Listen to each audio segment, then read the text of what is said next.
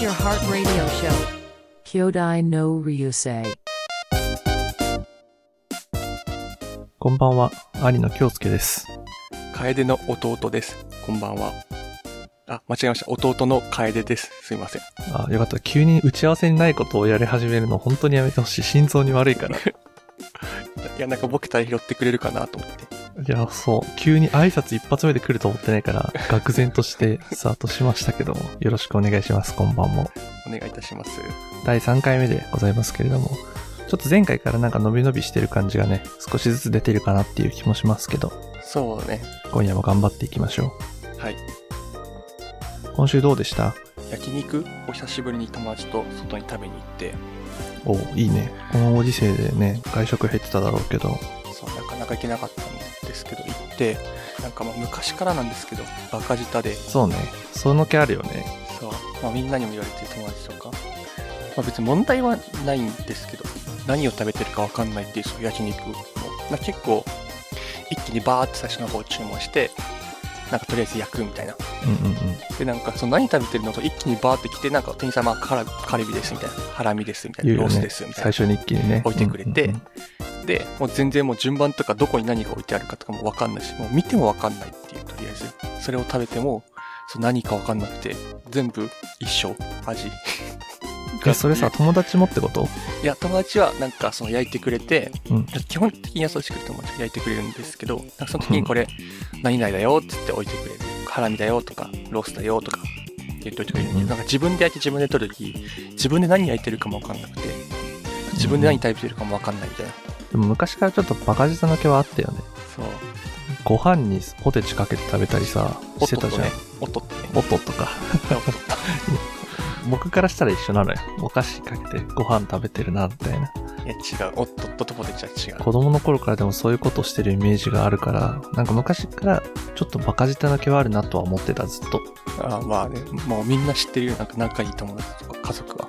昔から変わらないんだな。安定して。そうね、食の好みなんか変わんないね。大人になったら変わるみたいなうん言。われてるけど、全然変わんない。そう。ビールも飲めないし。この前僕も焼肉食べて、う昔さ、僕もそれこそ20代前半の時っん。うん。ていうと年齢バレるかもしれないけど、気にしてねえよ、誰も。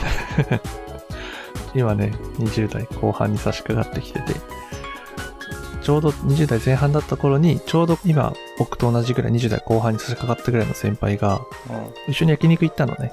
で、20代前半だからさ、お肉をたくさん頼んで、わーって焼くのよ。うん。わかんなくなるでしょ？いや、それはわかる。この流れで弟と同じ話しないでしょ。この被せいらないのよ。兄弟揃ってバカ舌だねーはいらないのよ。そんな話じゃなくて。で、それこそ網いっぱいに焼肉を焼くわけ。そしたら、先輩が、それは学生の頃の食べ方だと。うん。うん。もう20代も後半に差し掛かってくると、そんな焼肉の食べ方はしなくなるんだって言ってて、うん。それこそ美味しいお肉を丁寧に丁寧に焼いて、ちょっとずつ食べて、上質な油を取ったらそれでいいんだっていう話をしてて、でその頃まだわかんないじゃん。20代前半だから。まあお腹いっぱい食べたいけど。そうお腹いっぱい食べたい。で、先輩に、いやいや、そんなの食べた気しないじゃないですか、みたいな感じで、めっちゃワーワー焼いて食べたの。うだけど、そのちょうど今20代後半に差し掛かって、すごいそれ思ったのよ。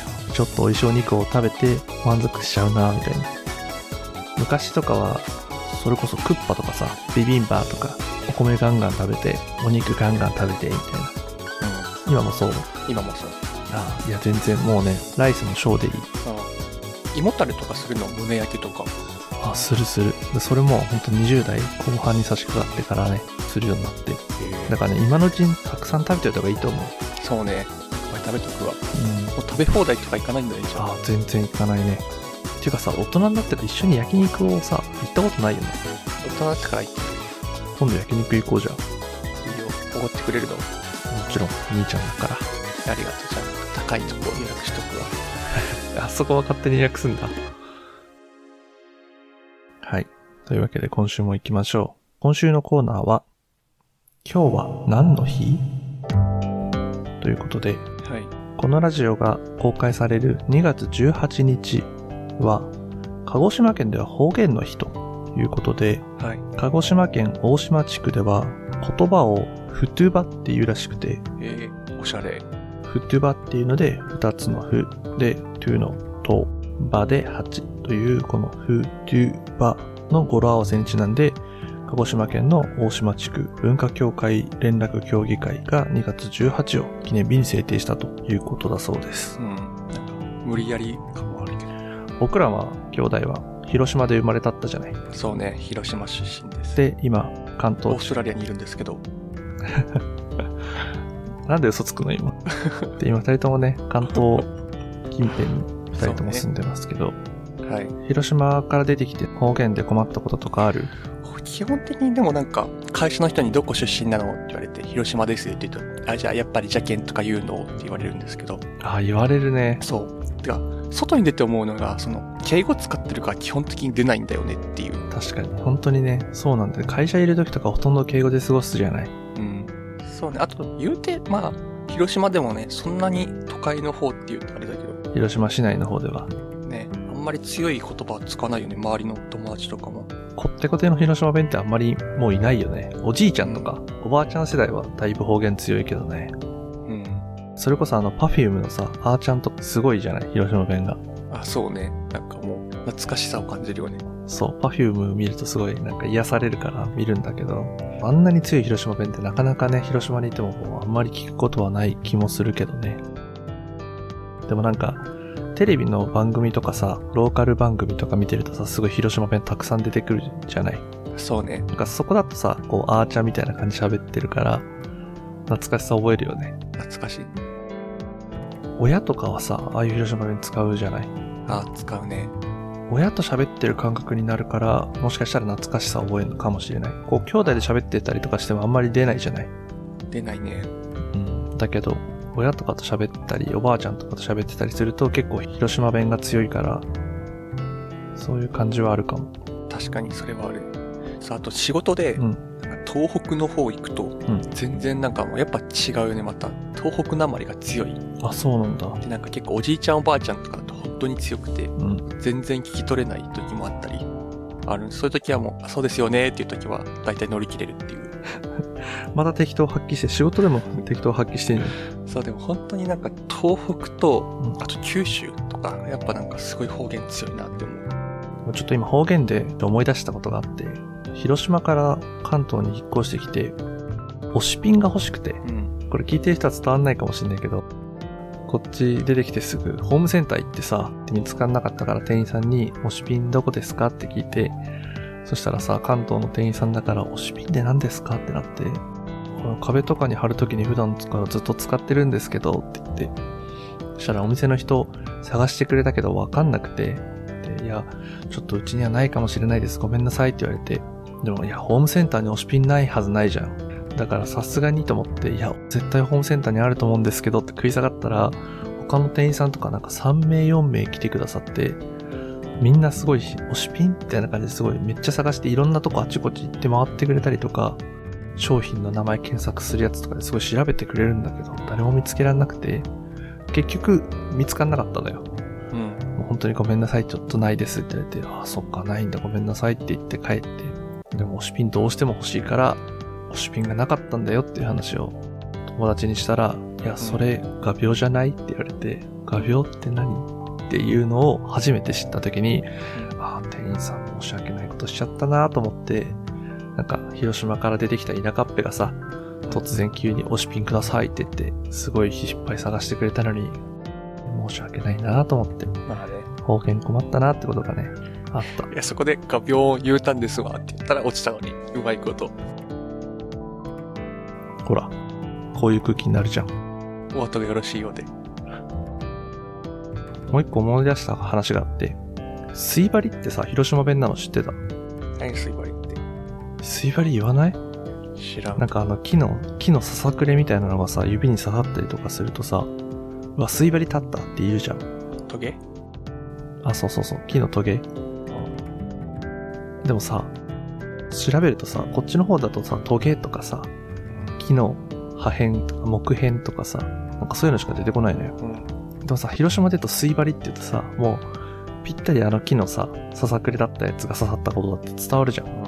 うん。こう、言い換えがないから、もうちょっと浸透してもいいと思うんだよね、水張り。うん。なんなら、このラジオも兄弟の流星だけど、最初、水割りラジオっていうのも考えてた。えー、絶対、え、なんかさ、ちょっと、心に刺さってもらえればいいなと思って、水割りラジオっていうのもちょっと考えてましたよ。えー、没にしてよかったね。めっちゃひどいじゃん。いや、そのまま無理やり言ってたら、付き合いきれなかったよ。めちゃめちゃ辛辣じゃん。あ、違う、インフンなのに気づいてほしかったな、そこは。えー全然気づかなかった。あ、ステルスイン踏んでしまった。それさ、完全に R 指定さんじゃない？そう。ちょっと気づいてくれるかなと思ったら、そのままスルーされちゃった、ステルスイン。全然気づかなかったし。悲しい。待って、もう説明して。どこがイン踏んでたの？えスイバリと、無理やりと、付き合いで、すごいね。3つも踏んでたの。そう、スイバリから、イン踏んでたのに。全然知らなかった。これさ、え、だってこれさ、聞いててさ、ああ、ここイン踏んでるわってなんなくない？なんのかな？え、だ日常会話でもさ、なんか、イン踏んでるなとかって、思わない？なんか、ふとした時に。え、ないないない。あ、でもね、その癖多分ね、僕五七五にあるんだよね。あ、なんか今の五七五っぽいなとか、語呂がいいなと思ったら大体五七五に入ってる時がある。あー珍しいタイプ。なんか言った側も多分意識してなくても、あ、今の多分五七五に入ったな、みたいなのをつい言ってしまう。えー、なかなかいない。昔そんな漫画あったけどね。あった？あった。川柳少女っていう。え 知らないよ。全然知らなかった。そう、でもなんか話それたけど、水張りってのはね、もうちょっとこう、世の中にとってね、浸透してもいい言葉だと思ったね。言った方がいいと思う。積極的に使っていこう。水張り。というわけで、今日は何の日？でした。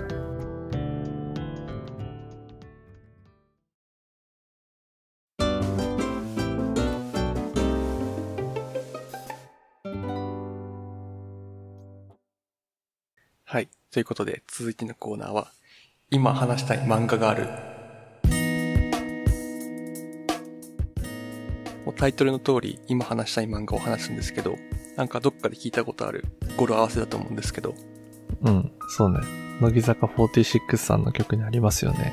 そう、今話したい誰かがいるみたいなタイトルなんですけど、なんかそことはもう全然関係ない。関係ないの？この話は掘らなきゃいけなくならない？そしたらなんかもう脱線しちゃうよ。乃木坂の話にしちゃうよ。そうなると。じゃあ一旦、ちょっと触れないように。で、今話したい漫画は、シャングリラ・フロンティアっていう漫画なんですけど、はいご。存知ですか？いや、知らないです。もともとなんか小説家になろうで投稿されてたオンライン小説を漫画化したものなんですけど、そうなんだ。で週刊少年マガジンに2020年から連載してて、面白いんですよ、まあ。で、もともとなんかその小説の時から人気だったらしくて、うんうん。これすごいのが、マガジン史上初の読者アンケート4冠を達成して、マガジンの売り上げが1.5%増加して、10代から20代の新規読者が30%増加したっていう大人気作品で、多分知ってる人ももしかしたらいるかと思うんですけど、うん。えもう一回タイトル聞いていい？タイトルは、シャングリラ・フロンティア。シャングリラ・フロンティア。そう。で、副題がクソゲーハンター神ゲーにイドマントスっていう全然知らないわ。話がなんかフルダイブ型の VR のゲームの中の話で、うん。主人公が通称なんかクソゲーと言われているが大好きな主人公。うんうん。で、なんか王道なゲームはやらないみたいな。うん。ちょっとこうニッチなゲームしてるんだ。そう、クソゲー、数々のクソゲーをやるっていう、なんか結構変わった主人公で。うんで、その主人公がそのシャングリラ・フロンティアっていうタイトルの、うんそのゲームの中で登録者3000万人を誇るフルダイブ VR っていう、なんかその結構もう王道 VR ゲームって言われてるゲームをプレイするっていう、まあざっくり言うと、こういう話なんですけど、なんだろうね、そ最近それこそ転生ものとかはよくあるじゃん。ただまた違った面白さ。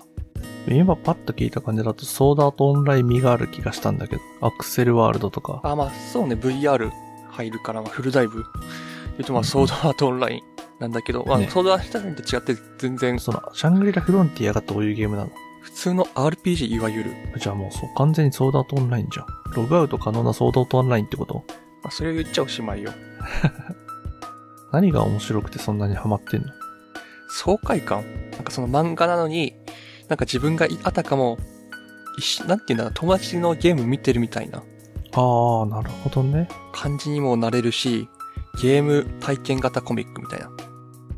なんか主人公がね、ゲームスタートから防具を全部売って武器買ったりとか、そう、スステータスをなんか俊敏とかスタミナとか技量に全部売りしたりとか、なんか、うん結構その、ニオとかダークソウルとかで、あるあるうんをやる本当に親近感ある友達みたいなことをするんだよ、主人公がうん。うんで本当にそれもあって、なんか友達のゲーム見てるみたいな感じになれるのも一個の楽しさ。なるほどね。YouTube のさ、ゲーム実況とかをさ、たまに見るんだけどさ、あれってさ、きっとそういうことじゃん。うん。友達のゲームを一緒にしているような感じになれるから多分そういうのを見るんだと思うんだけど。なんかそれに確かに YouTube のゲーム実況見てるみたいな感じうんに近い。そういう感じね。なんとなくわかった。そう。今も連載中でまだ続いてるんですけど、コミックスもそんなに出てないから、まあ、全然追いつけるから、ぜひ読んでほしい。全然あの、おすすめとかじゃないけど、ガッシュが20周年らしいね。去年か。うん。あの、ありがとうナノダブックあるじゃん。読んだ？読んだ。あれすごく良くなかった。感動したんだけど。あれ昔読んだことあるんだよね。なんかどっかの読み切りかなんかで。みたいね。なんかその、今となってはもう手に入らないから、ライク先生がね、載せてくれたらしいんだけどさ。うん。もう、あれ読んですごい感動してもう一周した単行本。なんか何歳になっても素晴らしい漫画だなと思って。そうね。名作はね、読み返しても名作だからね。うん。が子供の頃にさ、それこそたくさんグッズとか持ってたじゃん。まあ、本とか持ってたの覚えてる？あ、カードゲームのやつとかでしょ？あ、そうそうそうそう。なんかあの、5つ入ってるやつを持っててさ、買ってもらって。子供の頃はなんかさ、アニメも流行っててさ、で、ゲームとかもあったしね。ゲームもあったよね。うん。すごいその頃の思い出がブワーっと蘇ってきてさ、大人になっても泣けるじゃんと思って。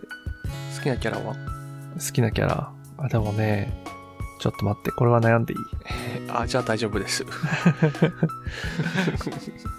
軽い気持ちで聞いたので大丈夫です。いや、なんかでもさ、みんな好きだけど、あ、ビクトリームでしょ？わかった。ビクトリームも好き。だし、あの、中国から来た二人いるじゃん。あ、ウォンレイ？あ、そう、ウォンレイ。あの二人も好きだし、あとはあの、キッド。あどっちかだな。推しって言われたらどっちかだなぞなぞ博士？あ、なぞなぞ博士めっちゃ好きだった。子供の頃から好きだった、なぞなぞ博士。でも昔からね、一択だよ。テッドが一番好きだよ。あ、テッド？テッド。昔からかっこいいじゃん、テッド。あの、拳のやつ？そう。拳のやつ、そのリーゼントの金髪の子。かっこいいよね。あれでしょ？あの、ギア、そうそう。ギア入れてくやつでしょそう。セカンド殴るみたいなやつでしょそう。なんかそれがさ、また男心くすぐるというかさ、そう、第一の呪文からじゃないといけないみたいな。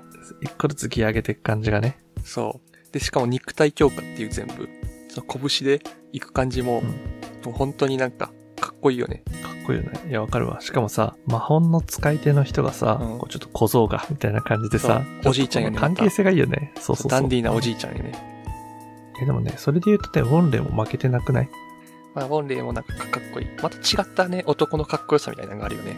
そう。あの、本当にさ、愛が深くてさ、本の使い手の子を守るためにさ、ただもう関係性が違うのよ。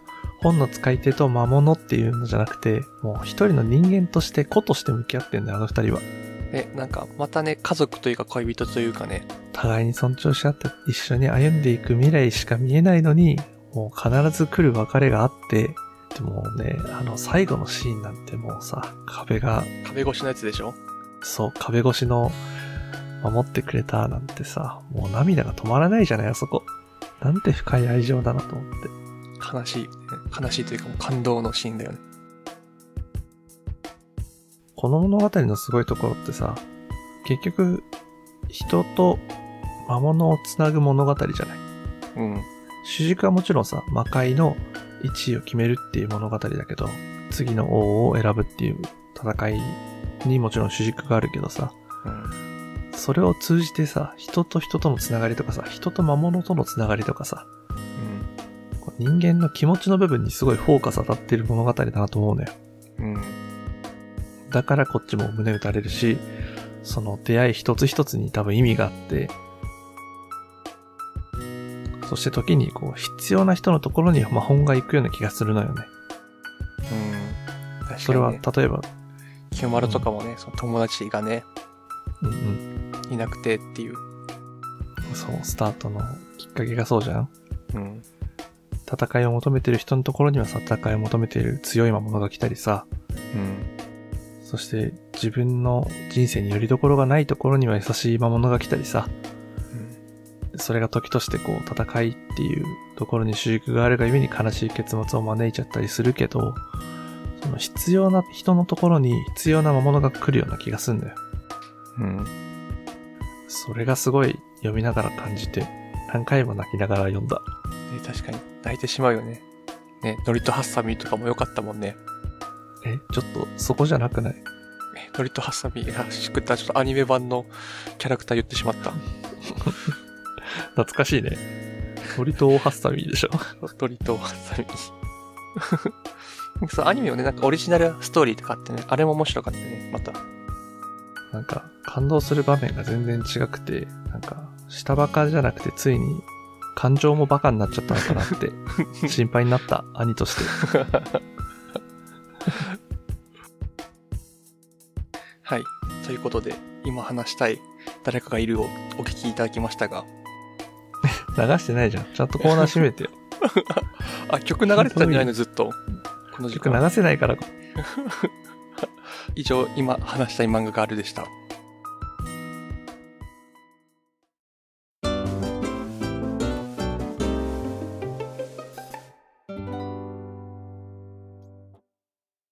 はい、というわけで、第150回記念すべきでしたけど、どうでしたか？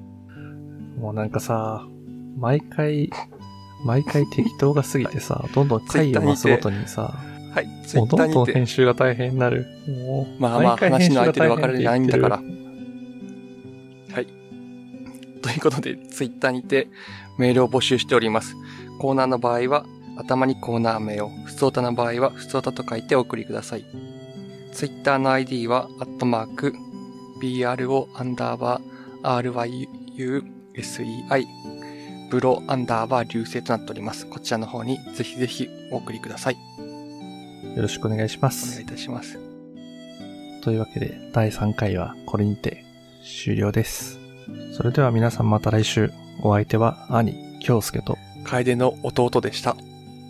また来週。